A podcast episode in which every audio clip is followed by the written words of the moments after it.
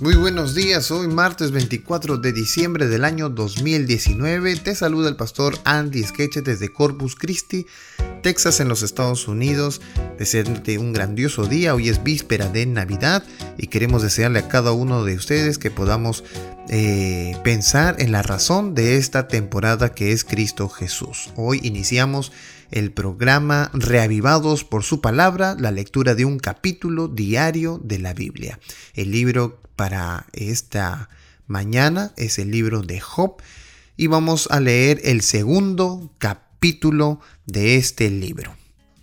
Y dice así, aconteció que otro día vinieron los hijos de Dios para presentarse delante de Jehová. Y Satanás vino entre ellos también, presentándose delante de Jehová. Y dijo Jehová a Satanás, ¿De dónde vienes? respondió Satanás a Jehová y dijo, de rodear la tierra y de andar por ella. Y Jehová dijo a Satanás, ¿no has considerado a mi siervo Job que no hay otro como él en la tierra, varón perfecto y recto, temeroso de Dios y apartado del mal? Y que todavía retiene su integridad, aun cuando tú me incitaste contra él para que lo arruinara sin causa. Respondiendo Satanás, dijo a Jehová, Piel por piel, todo lo que el hombre tiene dará por su vida, pero extiende ahora tu mano y toca su hueso y su carne, y verás si no blasfema contra ti en su misma presencia. Y Jehová dijo a Satanás, He aquí, él está en tu mano, pero guarda su vida. Este, estos, estos versos del 1 al 6 demuestran algo interesante en la vida de Job. El capítulo de ayer, capítulo 1, habíamos visto que vinieron una serie de, de, tormentos y sufrimientos en la vida de Job. Sus hijos murieron, su ganado desapareció, lo robaron, etc. Eh, y hoy vemos cómo otra vez vuelve Satanás hacia la presencia de Dios a decirle, ah, sí, mira, es que él sigue pasando eso porque tú le has concedido muchas cosas, pero toca su vida para que veas y vas a ver cómo él te va a maldecir en ese mismo instante. Sin embargo, el argumento de Dios es interesante, porque Dios vuelve a repetir eh, las características de Job. Era perfecto, que eh, en el hebreo proviene de la palabra tam, que significa completo. Es una palabra que en el Nuevo Testamento le encontramos como teleios en griego. Completo, recto, es decir, yazar, justo, temeroso de Dios, eh, yaré, que es reverente, y apartado del mal, de sar, ra, que es abandonado del mal, es decir, lejos del mal. Estas eran las cuatro características de Job. Sin embargo, se añade aquí una frase más en, la última parte del verso 3, que retiene su integridad. Lo interesante de, la opinión de Dios con respecto a Job eh, es que él retiene su integridad. ¿Y qué cosa es integridad? Bueno, eh, la palabra integridad aquí en este versículo proviene de la palabra hebrea tumma, que significa entero. Es decir, que todas esas cuatro características que nosotros vimos, aún las retiene, no perdió ninguna. No perdió de ser justo, no perdió de ser recto, no perdió de ser intachable, inocente, no perdió de, abandonar el mal, de ser reverente, no perdió nada, mantiene su integridad, se mantiene completo, no ha sido conmovido por nada de lo que pasó. Esta, esta opinión de Dios de parte de Job eh, la opinión que Dios tiene de Job es interesante. Eh, vuelve a opinar de que no le pasó nada, pero Satanás insta otra vez más sobre Dios para decirle que si que todo esto lo retiene porque no le afecta, no le afectó a él, no le dolió a él, pero que si Dios toca su vida inmediatamente va a rechazar a Dios. Entonces, esta es una de las grandes eh, eh, y complejas situaciones en las que pasa Job sin que todavía se entere.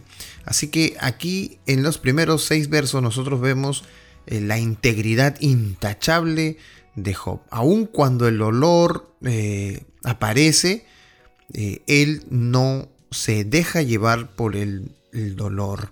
¿no? La integridad aún permanece a pesar de que el dolor venga a sufrirse. Sin embargo, según la teoría de Satanás, el dolor personal, el dolor individual, sí causaría cierto rechazo hacia Dios. Vamos a ver si esto es cierto, porque es lo que Satanás le dice. Verso 7. Entonces salió Satanás de la presencia de Jehová e hirió a Job con una sarna maligna desde la planta del pie hasta la coronilla de la cabeza.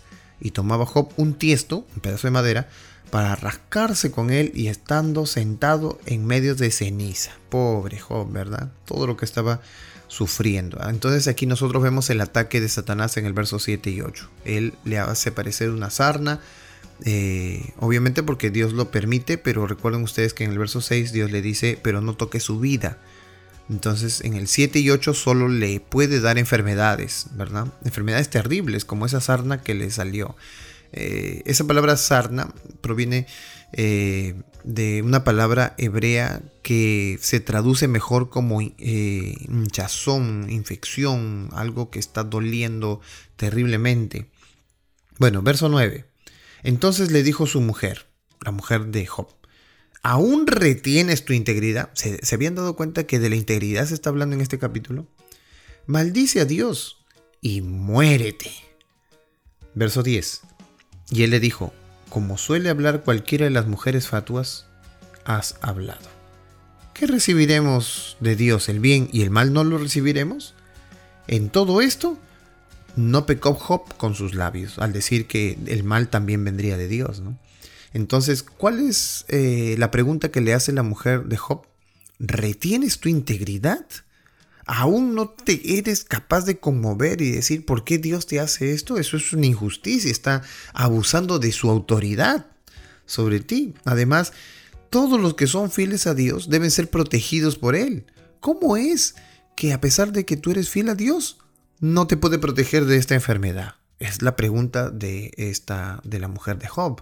Y creo que es la pregunta más lógica que puede existir, ¿verdad?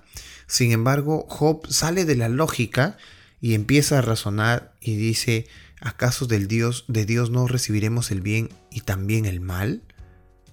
Esa es una exclamación bastante interesante, porque puede darse a entender de que de Dios también proviene el mal. Pero dice la Biblia que en todo esto no pecó Job, y las explicaciones las tendremos más adelante. Verso 11 en adelante.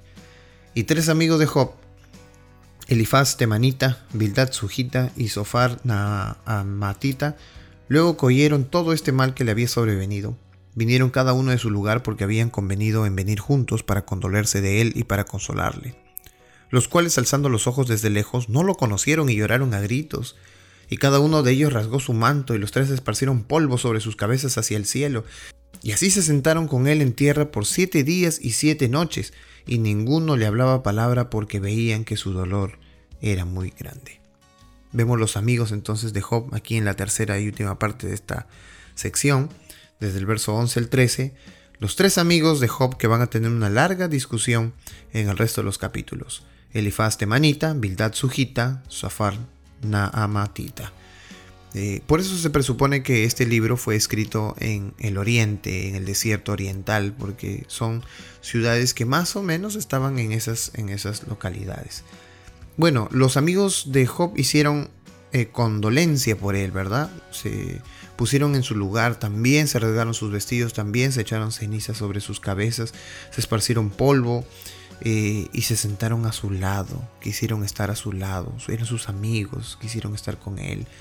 Y se quedaron toda una semana completa, siete días y siete noches, que era un símbolo de compartir el mismo dolor. Y no hablaron, no hablaron palabra alguna. ¿Y por qué no hablaron? Porque veían que su dolor era muy grande. Entonces aquí tenemos dos cosas resaltantes en este capítulo, en el capítulo 2. Uno, la integridad de Job. ¿En qué consistía la integridad de Job? En estas cuatro cosas que hemos dicho. Que era perfecto, recto, temeroso de Dios y apartado del mal. Y todas estas cuatro cosas, nunca, nunca una de ellas falló. Permaneció juntas es decir, permaneció íntegro. Su esposa empieza a preguntar, ¿no? ¿Por qué no? ¿Por qué retienes tu integridad si te ha fallado? En realidad la esposa parecía hablar como el enemigo, ¿verdad? Si, te si Dios te ha fallado, ¿por qué aún le crees? Si Dios te falla, ¿por qué aún permaneces creyendo a Él? Muchos podrían tornarse ateos en base a esto. Pero Job no pecó en ningún momento al decir que de Dios viene el bien y viene el mal. Todo viene de Dios. Ese fue el razonamiento de Job. Y él iba a esperar en Dios, que Dios lo saque de lo que lo metió. Vaya, que la fe de, de Job era muy grande. Y una segunda cosa que nosotros vemos aquí es que el dolor que sufrió Job fue un dolor terrible, un dolor inmenso, un dolor muy grande. Tanto que los amigos cuando vinieron a verlo lo vieron terriblemente mal, rascándose ahí, ¿verdad? Con un, tiesto, rascándose todo el cuerpo, de la sarna que tenía en su cuerpo. Es decir, todo le afectó y encima se enferma. Todo, él estaba pero totalmente mal y no estaba muerto. Así que había algo de qué agradecer a Dios. Lo mismo podría pasar con nosotros, ¿verdad? Podemos pasar por dificultades muy grandes, muy grandes. Un hijo se muere, un familiar se muere, la familia nos abandona, un esposo que engaña a su esposa, alguien que toma demasiado alcohol, alguien que se refugia en las drogas, en los vicios. Todo esto puede pasar en tu vida, pero no puedes dejar de creer en Dios. ¿Por qué? Porque Él al final de cuentas te sacará del problema en el que estás metido. Lo que nosotros sí tenemos que hacer es, ser como Job, retener nuestra integridad. Nuestra integridad, es decir, de lo que somos ante Dios, debemos permanecer fieles, aun cuando los cielos se desplomen. Que Dios te bendiga en este día especial y que podamos prepararnos para estas maravillosas fiestas que se acercan en estas fechas memorables. Y no te olvides que hay que leer su palabra todos los días, hay que leer la Biblia todos los días porque cada día somos reavivados por su palabra.